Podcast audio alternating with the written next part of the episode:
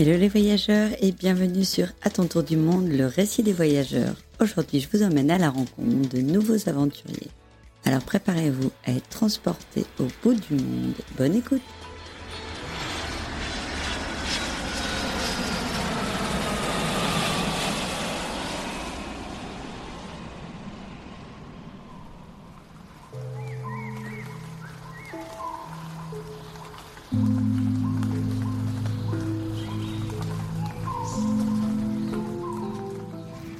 moi c'est Laetitia.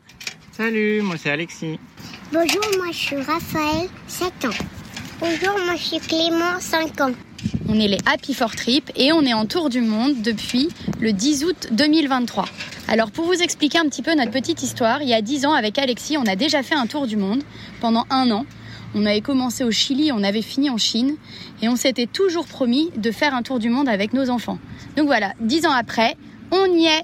Ça fait euh, pas loin de 6 mois qu'on est en train de voyager et euh, on veut euh, un petit peu euh, vous parler de ce qu'on a fait en Asie. Donc du coup, sur notre premier tour du monde, à la fin, on avait vraiment kiffé, on, avait fait un super voyage tous les deux, mais il nous manquait le contact avec les locaux. Là, pour préparer ce nouveau tour du monde, pour aller à la rencontre euh, des gens, nous avons cherché des associations ou comment nous rendre utiles et comment aller à leur contact. Donc on a eu deux, deux façons de faire. La première, ça a été du coup d'adhérer à, à deux associations, une au Népal et euh, une au Cambodge, qui nous ont permis de faire du volontariat pendant une dizaine de jours chaque fois euh, dans, dans une école. Et puis aussi, surtout, euh, bah, pour toutes les autres étapes, d'essayer de trouver des homestays, donc de vivre chez l'habitant. Euh, par exemple, en Inde, euh, on a vécu euh, une semaine extraordinaire chez Thomas et sa famille, au milieu des backwaters, ou sinon aussi au Laos, on a fait la rencontre de Sai, un homme exceptionnel qui consacre son temps aux enfants. Et puis du coup, on a terminé notre périple en Asie du Sud-Est sur l'île de Sumatra, où on a fait une rencontre dingue, extraordinaire, hors du temps, au fin fond de la jungle, dans la tribu des Mentawai.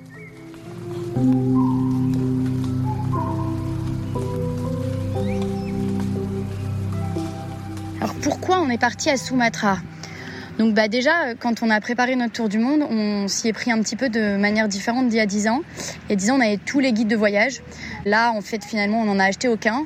On a plus utilisé Internet et surtout Insta et le suivi des familles euh, qui, qui sont en voyage. Et puis, euh, en fait, on avait un, on n'avait pas prévu l'ensemble des pays, notamment ceux de l'Asie du Sud-Est. On avait un vol qui atterrissait à Bangkok, un autre qui repartait trois mois et demi de Bangkok. On savait pas trop ce qu'on allait y faire pendant ces trois mois et demi. Enfin, on avait des idées, mais pas pas, complètement arrêté. Et puis au fil du voyage, euh, on, a, découvert hein, donc euh, la tribu des Mentawai, des familles euh, et des couples qui ont été passés du temps à la rencontre de cette tribu.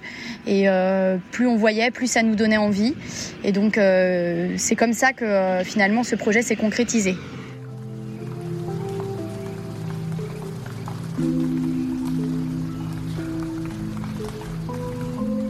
Fait, deux, mois avant d'aller euh, sur l'île de Sumatra, Laetitia euh, a vu sur, euh, sur Insta, comme elle l'a expliqué juste avant, qu'il y avait cette tribu qui existait. Du coup, elle a commencé à nous en parler.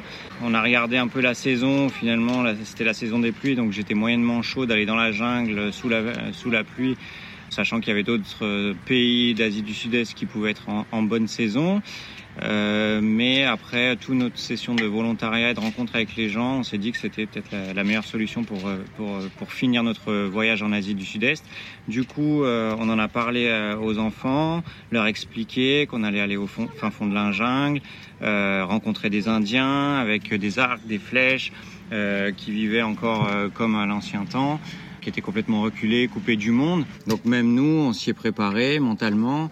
Et, euh, et puis on s'est dit, go, allez, cette fois on y va, euh, on, on va aller à leur rencontre, euh, on va repousser un peu nos limites, parce que finalement, euh, euh, là où on a été euh, précédemment dans les autres familles, c'était quand même un peu plus classique, même si c'était pas toujours évident et qu'il n'y avait pas toutes les commodités. Mais là, aller vivre cette expérience, bah, c'était unique et certainement qu'on pourra, on, pourrait pas la refaire. Donc c'était parti, on y a été.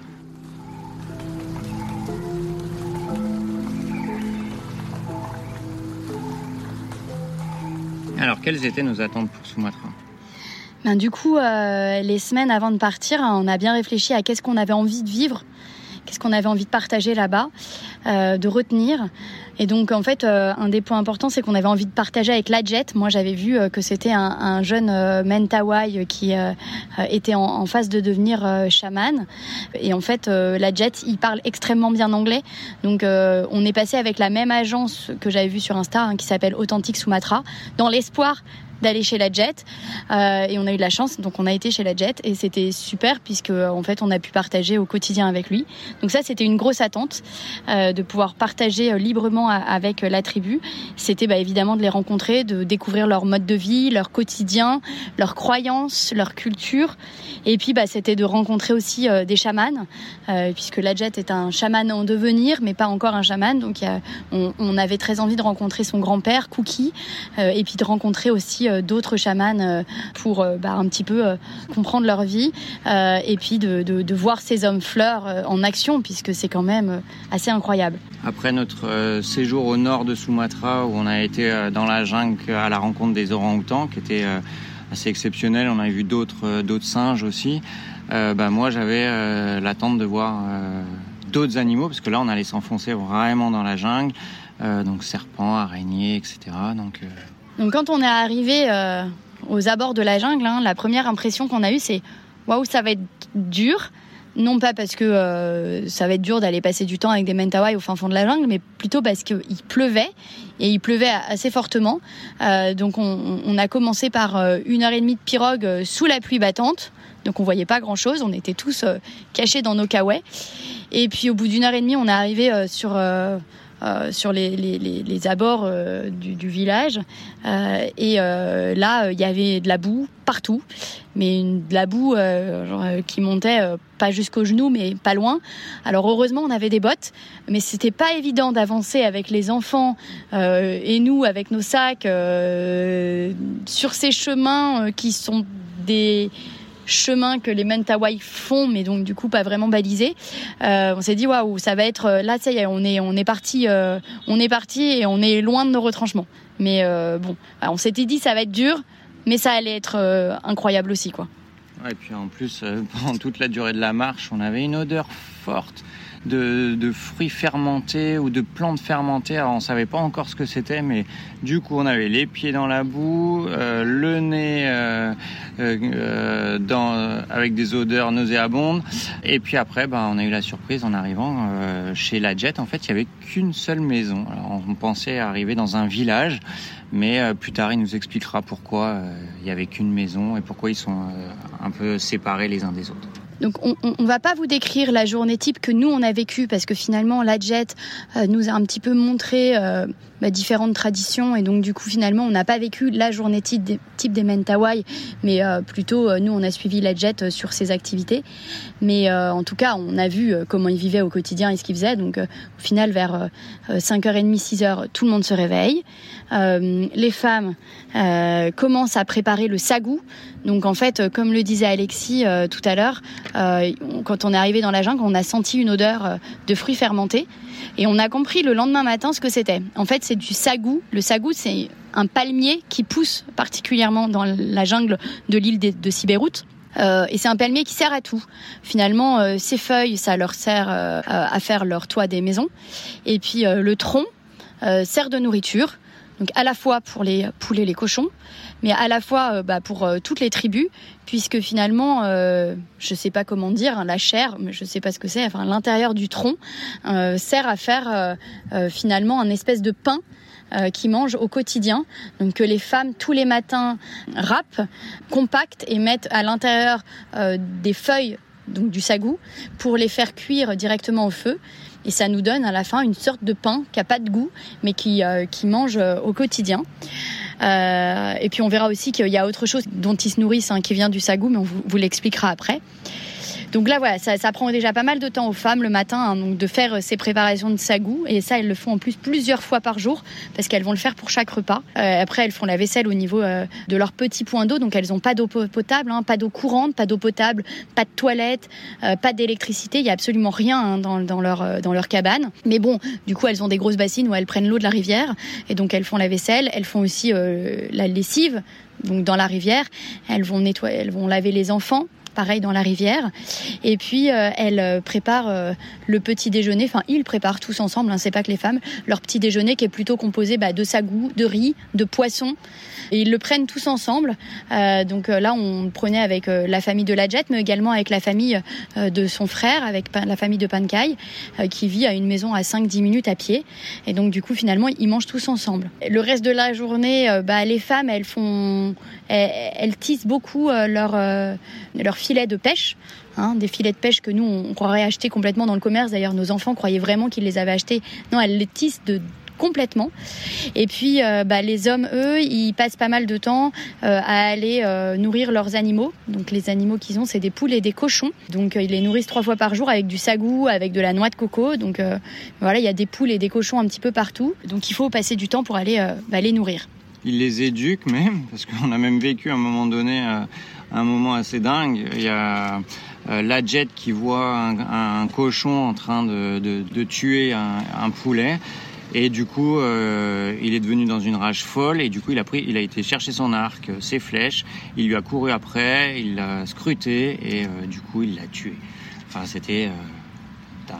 C'était dingue. Quand on l'a vu partir comme ça, on s'est dit là, on est à un autre temps. C'est alors il faut savoir, hein, le cochon, c'était pas la première fois qu'il mangeait un poulet, c'était la deuxième fois. La première fois, il lui a acheté des pierres dessus, puis bah, la deuxième fois, le cochon, il y en avait plus c'est c'est il y a que là-bas qu'on peut dire ce genre de choses en temps normal voir partir un homme avec euh, son, ses arcs et ses flèches pour dire je vais tuer un cochon euh, c'est on nous l'aurait dit avant on l'aurait pas cru et puis bah finalement hein, le reste de la journée euh, se passe assez tranquillement ils sont souvent les uns chez les autres donc chez la Jet il y avait souvent des gens qui arrivaient de différentes maisons, on sait pas trop d'où.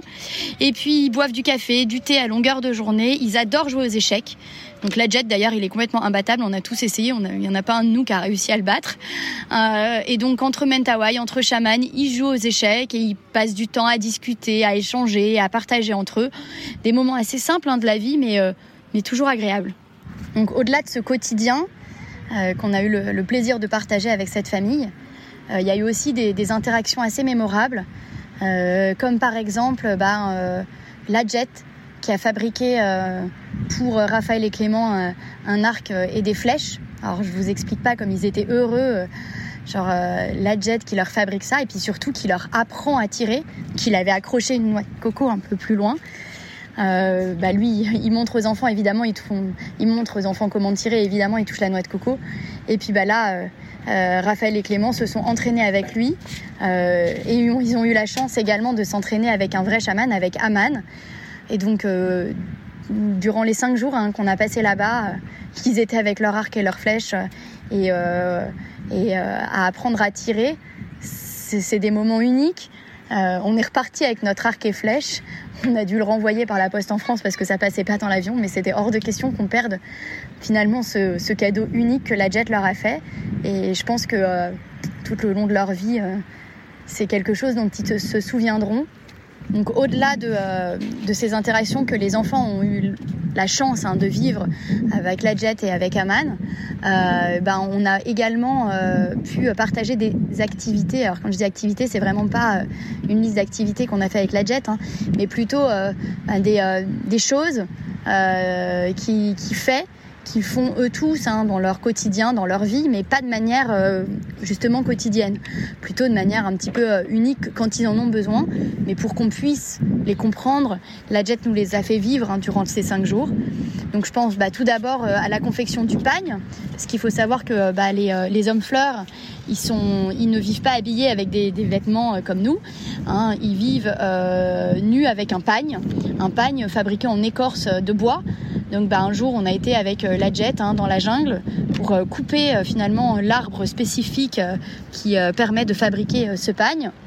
Et puis bah, finalement, on a fabriqué deux pagnes, un pour chacun des enfants et puis pour Alexis, ben, la jet lui en a prêté un. Donc bah, c'était hyper intéressant de voir comment ils fabriquaient finalement cet habit qu'ils utilisent au quotidien, hein, puisque tous les hommes fleurs qu'on a rencontrés finalement sont vêtus avec ce pagne.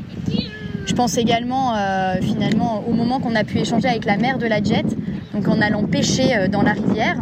Euh, pareil, bah, vêtus avec les habits traditionnels qu'on avait fabriqués avant. Donc les garçons avec leur pagne et puis moi avec finalement une jupe en feuilles de palmier, de bananier pardon, que la maman de la jet m'avait fabriquée. alors la maman de la jet, elle avait que la jupe en, feuilles de bananier. Hein. Elle n'avait pas de haut parce que pareil hein, que les hommes, hein, ils vivent plutôt nus avec très peu d'habits. Et donc du coup nous voilà allés dans la rivière Bon, alors j'avoue que j'étais pas forcément hyper rassurée parce que euh, pour pêcher des microscopiques poissons et des microscopiques euh, crevettes, euh, il faut s'allonger dans la rivière, mettre les mains dans la boue pour aller essayer de remuer la boue et récupérer des mini poissons avec le, filet de pêche. J'étais pas hyper rassurée de mettre la main dans la boue, sachant qu'on était en plein, plein milieu de la jungle. Raphaël et Clément ont plus eu de plaisir que moi à le faire, mais on a quand même réussi à pêcher quelques petits poissons et quelques petites crevettes. Et puis surtout, c'était encore un moment d'échange. Alors on n'a pas beau ne pas parler la même langue, c'était hyper euh, chouette ce moment. Et puis dans les regards, on arrive quand même à communiquer. Et, donc ça, c'est aussi un moment mémorable pour nous.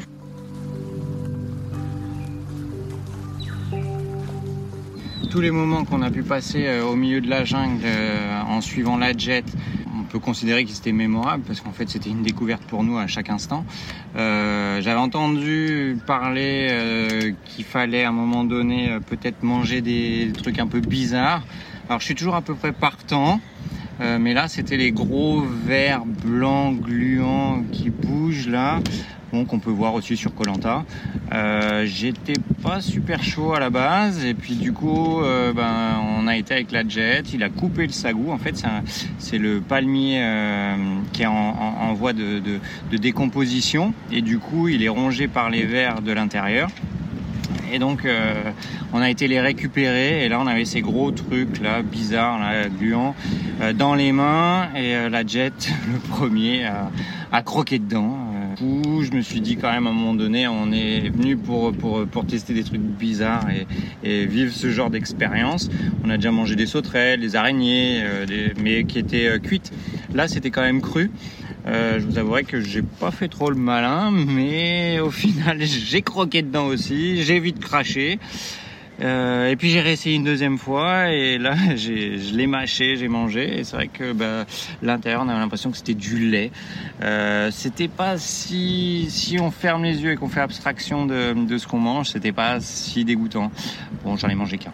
Euh, finalement après on en a récupéré tout un seau et on l'a fait, on les a fait cuire au barbecue. Soi-disant c'était meilleur. Bon du coup Laetitia s'est lancée et en a croqué un. Bon, vu sa tête, je crois qu'elle a pas trop aimé. Euh, et Raphaël a, a essayé aussi. Euh, bon, ça a été compliqué. Euh, et moi, j'ai remangé donc là grillé. Euh, ça avait un peu moins de goût, on va dire. C'était toujours pas très.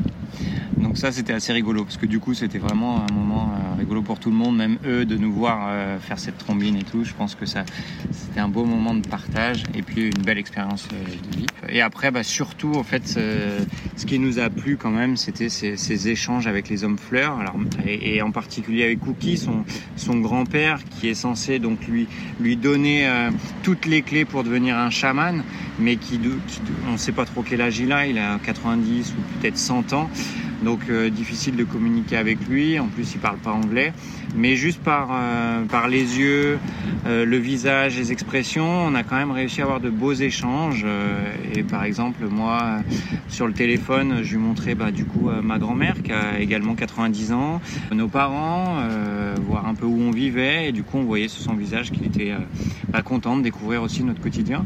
Donc c'était un, beau moment, simple mais, euh, mais, euh, euh, heureux pour nous. Ce qui était sympa aussi, c'était que tout le monde essayait de battre la jet aux échecs, comme avait dit Laetitia. c'est, il est imbattable. donc, du coup, tous les invités, les chamans et même Raphaël a essayé. Bon, les parties euh, avec Raphaël, parfois ça durait 10 secondes. Mais en tout cas, il essayait et il y, retournait pour essayer de, le battre. Euh, nous aussi, on a essayé avec Laetitia, mais on n'est pas des pros des échecs. Donc on a plutôt appris. Euh, donc voilà, des bons moments sympas du quotidien qu'on a pu vivre avec eux aussi. Et puis c'était quand même des moments complètement improbables parce que pour le coup, moi qui avais jamais joué aux échecs de ma vie, je m'y attendais pas du tout. de jouer aux échecs au milieu de la jungle de Sibéroute avec les Mentawai, où ça tombait à plein de choses, mais pas à ça. Et finalement, bah, c'était aussi un moment de partage qui était hyper sympa. Enfin, ouais, déroutant, mais sympa. Un, bon souvenir qu'on gardera en tout cas. Alors, ce que nous avons appris euh, sur la, culture des Mentawai, bah, c'est surtout avoir euh, la chance en fait de, vivre chez la Jet parce que la Jet il est jeune, il a une trentaine d'années et euh, il aspire à être chaman. Donc c'est pas tous les jeunes, il y en a très très peu et euh, ce qu'il a envie c'est de faire perdurer sa culture et de la faire découvrir aux gens. Euh, du coup, euh, même avant, il a travaillé dans, des hôtels. En fait, il, il était déconnecté de la jungle. Hein. Il a essayé de vivre comme, comme nous tous. Mais finalement, euh, très rapidement, euh, bah, euh, la jungle l'a rappelé et il a eu envie de, de, vivre comme son grand-père. Et donc son grand-père, Cookie, lui a dit, bah, déjà la première chose si tu veux devenir chaman, c'est de vivre dans la jungle et de construire ta maison. Et après, donc il y a des étapes en fait à suivre. C'est pas on claque des doigts, on devient chaman. non, non, il y a, tout un, process qui doit respecter, qui est contraignant. du coup, bah, là, ça fait deux ans peu près qui, vit dans la jungle avec sa famille. Donc c'est une première étape. Et, euh, et, là, Cookie lui a dit, ok, là maintenant je vais pouvoir euh, te donner euh, certaines clés. Donc la première, c'est d'apprendre sur les plantes, parce que les chamans sont des vrais docteurs. ils viennent pour, pour les accouchements, pour le moindre mal, pour les esprits, pour, pour tout. donc du coup, voilà, il doit apprendre sur les plantes. et puis après, il y, a, il y a aussi pas mal de tabous comme ne pas manger certains aliments ou encore ne pas dormir avec sa femme. Euh, donc ce qui fait aussi que hum, dans la relation qu'on a pu voir de, de, de Ladjet et sa famille, il y avait un peu de distance. Euh, on sentait quand même que c'était bien les femmes, euh, sa femme d'un côté avec son, sa, sa, fille et puis lui. Euh, et je pense que ce tabou-là fait un peu que, euh, ben, un peu comme alors les prêtres, eux, ils n'ont pas le droit de se marier, ils n'ont carrément pas le droit d'être euh, avec qui que ce soit, mais, c'est un peu ça d'avoir cette séparation, alors que son frère euh, Pankai, lui, euh, qui n'aspirait pas à être chaman, était beaucoup plus proche. Donc il y a ça et puis après bah, du coup il y a tout, il y a l'élevage donc de, des poules et des cochons. C'est pas pour rien, c'est parce qu'en fait euh, bah, pendant un an il va falloir qu'il accueille un chaman euh, dans sa maison qui va lui expliquer euh, tout, sur, sur son savoir et donc en, particulier bah, il doit le nourrir pendant un an et puis aussi pour pour tous les rituels d'avoir des cochons. Donc c'est pour ça aussi qu'il en prend soin et qu'ils en mangent finalement pas au quotidien parce qu'il doit les conserver pour accueillir ce chaman pendant une année. Tout ça, après, il y a hum, aussi tous les tatouages qu'ils ont sur le corps. Alors, ça leur sert d'habit, mais euh, aussi de protection ou de leur donner de la chance. Par exemple, ils ont euh, l'arc dessiné sur le torse qui leur permet euh, d'être fort quand ils partent à la chasse. Euh, ils ont le, le, le, soleil couchant, le soleil levant, ils ont euh, voilà, plein de différentes significations, ce qui croit euh, assez fortement aux esprits. En fait, ce qu'il nous expliquait, c'est qu'il n'a pas de religion. A la plupart en Indonésie, c'est sont musulmans. non, lui, il croit aux esprits et à la nature. Et euh, du coup, euh, ils ont euh, un troisième œil. En l'occurrence, on, a, on en a fait l'expérience euh, en présence de Cookie, hein, donc le grand-père de la Jet, euh, dès notre arrivée. alors, du coup, la Cookie était pas dans la jungle parce qu'en fait, on a commencé notre séjour chez les Mentawai, c'était le 2 janvier. Donc, pour finalement fêter la fin de, de l'année, hein, ils le fêtent aussi. Ils s'étaient réunis dans le village où, où, certains, finalement, des, des petits-enfants de, de Cookie vivent. Donc, un, un village où il y a des Mentawai, mais qui n'est pas dans la jungle. Donc Cookie y avait été. Euh, et donc euh, c'était le, point de départ de la pirogue. Donc on a été accueillis euh, tout d'abord dans, dans, la maison finalement familiale à cet endroit-là. Et c'est là où on a rencontré Cookie la première fois. Et on avait besoin de bottes. Parce que comme on vous a dit, il y a beaucoup de boue dans la jungle. Donc on avait Alexis avait une paire de bottes parce qu'il en avait trouvé à Bukit Lawang. Clément donc euh, notre fils de 5 ans avait une paire de bottes parce que pareil, Alexis les avait trouvées à Bukit Lawang. Par contre, Raphaël et moi, on n'en avait pas. Et trouver des bottes pour enfants là-bas, c'est pas si évident. Euh, et donc du coup, c'est Pankai qui était parti en, moto euh, pour euh, chercher des bottes pour euh, Raphaël. Et, bon, il a mis du temps. On l'attendait. On savait pas quand est-ce qu'il allait revenir. Il y avait pas, on l'avait pas appelé, rien du tout. Et à un moment donné, Cookie, qui était assis à côté de nous, nous dit on y va. Ah bon, on y va? Et en fait, bah, 30 secondes après, il y a Pankai qui arrive avec les bottes. Alors personne n'aurait pu prédire qu'il allait arriver, mais en tout cas, Cookie, lui, euh, avait senti que Pankai allait revenir avec les bottes et que c'était le moment de partir. Ça nous a complètement bluffé parce qu'on s'y attendait pas. C'est toujours incroyable de voir ce genre de, choses de, nos yeux. Et puis un autre truc aussi euh, qui nous a, euh, enfin voilà, où on voit qu'il croit énormément aux esprits, c'est que du coup le soir, vers 8 h hein, Pankai, sa femme et ses deux filles, enfin et leurs deux filles pardon, repartaient finalement dans leur maison qui était à 5-10 minutes à pied et ils partaient toujours avec euh, finalement une branche enflammée. Alors au début, euh, première fois que je les vois partir comme ça, je me dis bon bah c'est parce qu'ils ont besoin d'éclairer euh, leur chemin. Mais quand même, par curiosité, le lendemain on demande à Pankai comment ça se fait que vous partez avec votre branche enflammée? Et il nous explique que c'est pour chasser les mauvais esprits. Ils y croient fortement. Et pour eux, si un enfant marche dans la nuit, euh, même avec ses parents, mais marche dans la nuit sans feu. Il y a des mauvais esprits qui peuvent venir habiter son corps et ils ne pourront pas les aider, même un chaman. Donc pour éviter que ça arrive, ils marchent tout le temps avec une branche enflammée euh, pour accompagner leurs enfants la nuit. Euh, et donc bah, on aurait dû faire pareil avec les nôtres, hein. on l'a pas fait parce que nous finalement on marchait pas, on allait juste à la rivière pour, pour se laver les dents le soir. Mais voilà, ça fait partie encore voilà, des aspects assez uniques de leur culture. Euh, qu'on a pu voir, et il doit en avoir encore plein d'autres, mais on n'a pas pu tout voir en, cinq jours.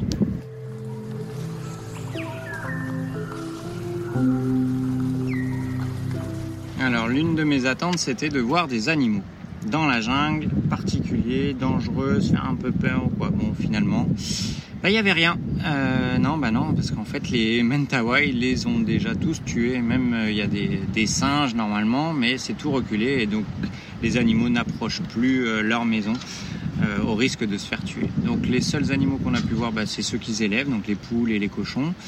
Euh, après, au niveau euh, végétation, bah, il y a le fameux sagou qui est de partout.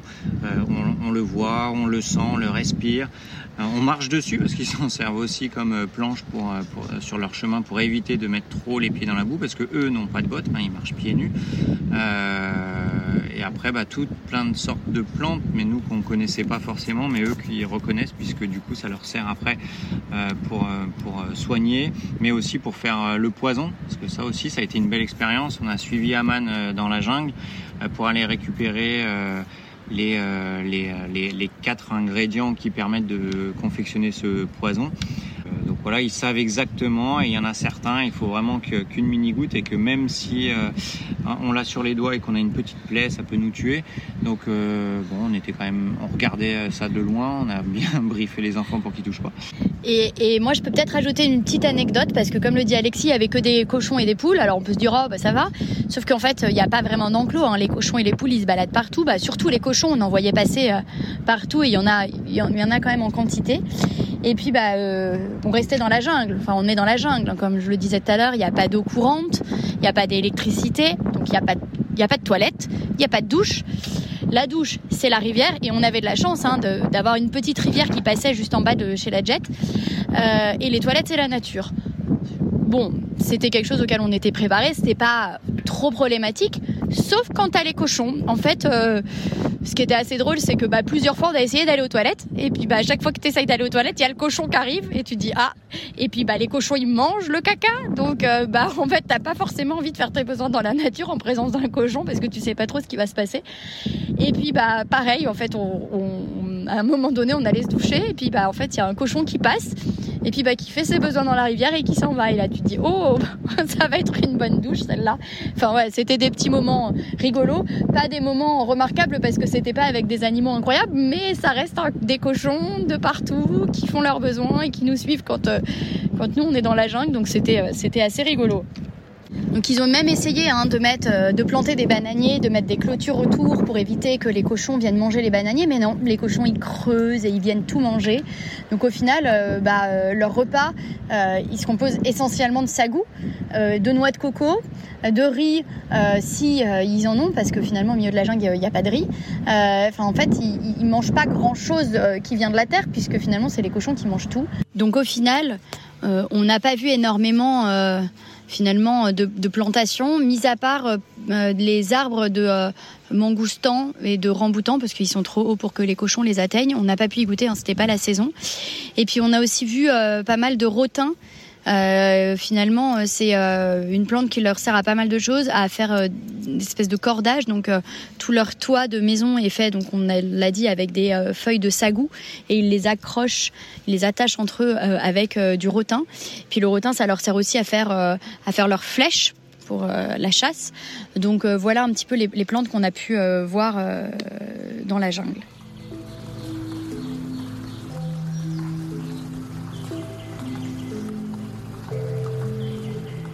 Donc si on devait un petit peu résumer les moments forts que l'on a passés hein, dans cette nature et qu'on a retenu, c'est un peu ce qu'on a raconté hein, euh, bah, tout au long, du podcast.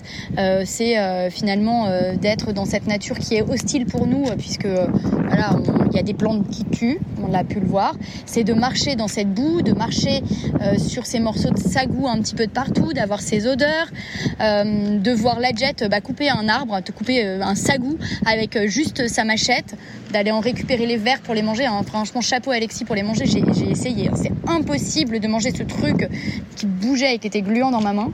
Euh, c'est de euh, voir euh, ces femmes qui s'allongent dans cette boue pour aller pêcher.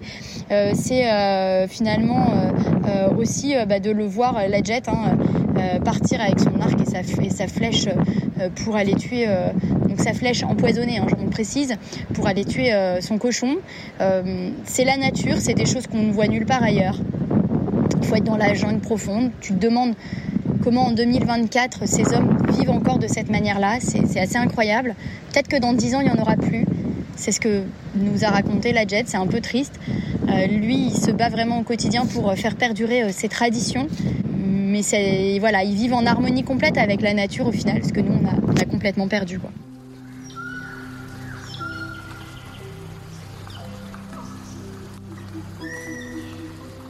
Donc si on avait un conseil pour euh, tous les voyageurs qui ont envie ou qui se demandent si ils ont envie d'y aller, euh, c'est euh, allez-y.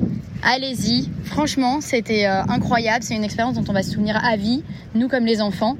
On en parle encore entre nous assez souvent hein, parce que c'était tellement déroutant, c'était tellement loin de notre quotidien que forcément ça marque. Forcément, on, revient dessus et on a besoin de, finalement de, se poser pour réaliser ce qu'on a vécu avec eux là-bas. Donc franchement, allez-y, n'ayez pas peur. Euh, préparez-vous peut-être un peu psychologiquement à dormir par terre, à pas avoir de salle de bain, pas de toilette, à vivre avec des hommes euh, qui vivent différemment de nous. Donc allez-y sans a priori, sans jugement, ça c'est important parce que euh, on peut ne pas être d'accord avec leurs croyances, avec leur manière de vivre. C'est sûr, on va pas être d'accord sur tout, par exemple, eux, euh, l'école, euh, c'est pas forcément quelque chose d'important, puisque bah, il n'y a pas d'école dans la jungle. Donc euh, il y a les jeunes aujourd'hui, ils reviennent finalement dans le village qui est à l'entrée de la jungle où il y a une école. Donc ils viennent vivre là, mais finalement ils sont tous à moitié parqués dans des maisons soit, mais à pas faire grand chose. Nous on a trouvé ça un peu triste finalement ce village-là. Mais ils y vont parce qu'il y a l'école. La Jet lui dit bah ma fille elle fera ce qu'elle voudra, mais mais c'est pas sa priorité en tout cas que les enfants aillent à l'école. C'est quelque chose qui peut choquer, mais il faut y aller sans a priori. C'est leur manière de vivre. Ils apprennent les choses différemment de nous. Peut-être aussi euh, un autre conseil, c'est euh, peut-être y aller euh, plus que trois jours. On a vu finalement dans toutes les fils d'Insta que j'avais suivis, beaucoup de gens y allaient que trois jours. Nous, de notre conseil, c'est essayer d'y aller plus longtemps parce que trois jours c'est court, sachant qu'il y a quasiment deux jours de trajet pour y aller parce qu'il y a 6-7 euh, heures de bateau euh, de Padang jusqu'à l'île de Sibéroute, puis après un peu d'attente à l'île de Sibéroute. Enfin, il faut prendre un scooter pendant 20 minutes, on attend un peu, puis après on prend la pirogue pendant une, heure, une heure et demie, puis après une demi-heure de marche à pied. Bref, mis bout à bout, c'est assez long. Donc on arrive euh, finalement le premier jour en fin de journée là-bas. Et nous, on a trouvé ça vraiment chouette de passer 5 jours. On a plus partagé. On a passé trois vraies journées avec eux là-bas, quatre nuits. Et c'était pas trop. C'était pour nous la, durée parfaite. Puis euh, n'y allez pas non plus en pensant que vous allez faire tout un tas d'activités. Euh, il y a plein de moments où vous ferez rien, juste passer du temps avec eux. Il n'y a pas un programme établi. Il y a un peu ce qui est possible de faire. Pareil, vous attendez pas à avoir 150 euh, chamans. Nous, on n'en a pas rencontré énormément. On en a rencontré deux. On a rencontré Aman et Cookie. Peut-être que d'autres gens rencontreront plus, peut-être d'autres moins. Ça va dépendre s'ils sont là, s'ils passent en fait. hein. Il n'y a pas des rendez-vous de fixés, genre il y a des gens qui sont là, venez les voir. Voilà. Donc c'est un peu nos, conseils. Et puis en termes d'équipement, euh, prenez pas trop d'habits, ça sert à rien. De toute façon, on, finit plein de boue, donc c'est comme ça. Euh, un kawaii, c'est indispensable s'il pleut, évidemment. Un filtre à eau, parce que euh, on n'a pas trop bien compris avec Alexis comment il filtrait l'eau, mais je crois que c'était avec des plantes et on, a préféré utiliser notre stéripen et notre gourde filtrante. On était content de les avoir.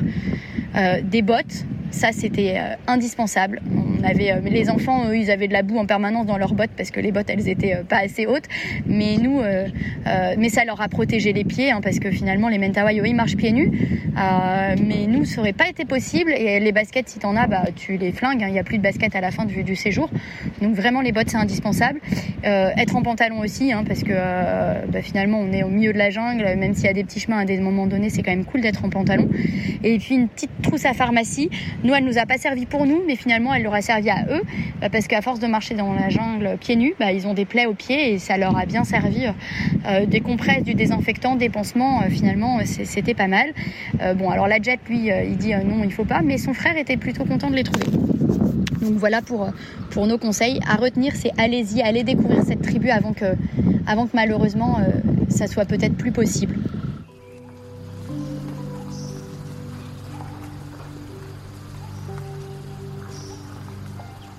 Alors là, actuellement, après ces cinq mois intenses en émotion en Asie du Sud-Est, on est plutôt en mode vacances. Euh, du coup, on, est, euh, on a l'Australie euh, qu'on est en train de parcourir en van. Donc c'est top. hein. On fait beaucoup moins de rencontres. Enfin si, on fait beaucoup de rencontres d'animaux.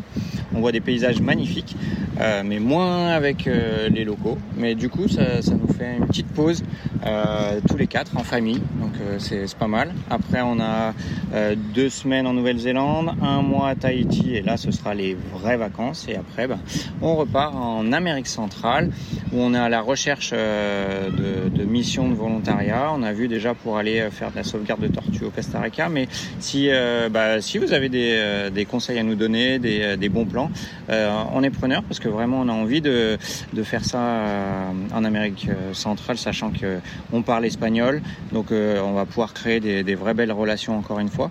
Donc voilà, et puis surtout si vous avez envie de, de suivre la, la suite de nos aventures, n'hésitez surtout pas à venir nous voir sur Instagram, sur Happy for Trip.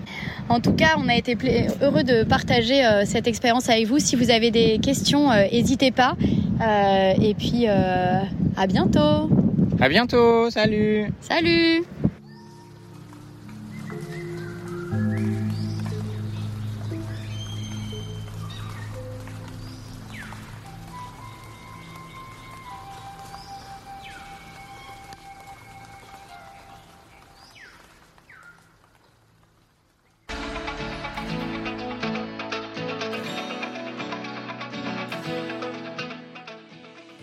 Et voilà, cet épisode est terminé. J'espère qu'il vous a plu. Si c'est le cas, n'hésitez pas à le partager avec votre entourage. Abonnez-vous pour ne manquer aucun épisode et prenez quelques instants pour laisser un avis ou une note sur votre plateforme préférée. Vos retours sont précieux et m'aideront énormément. Merci d'avance et à bientôt pour de nouvelles aventures.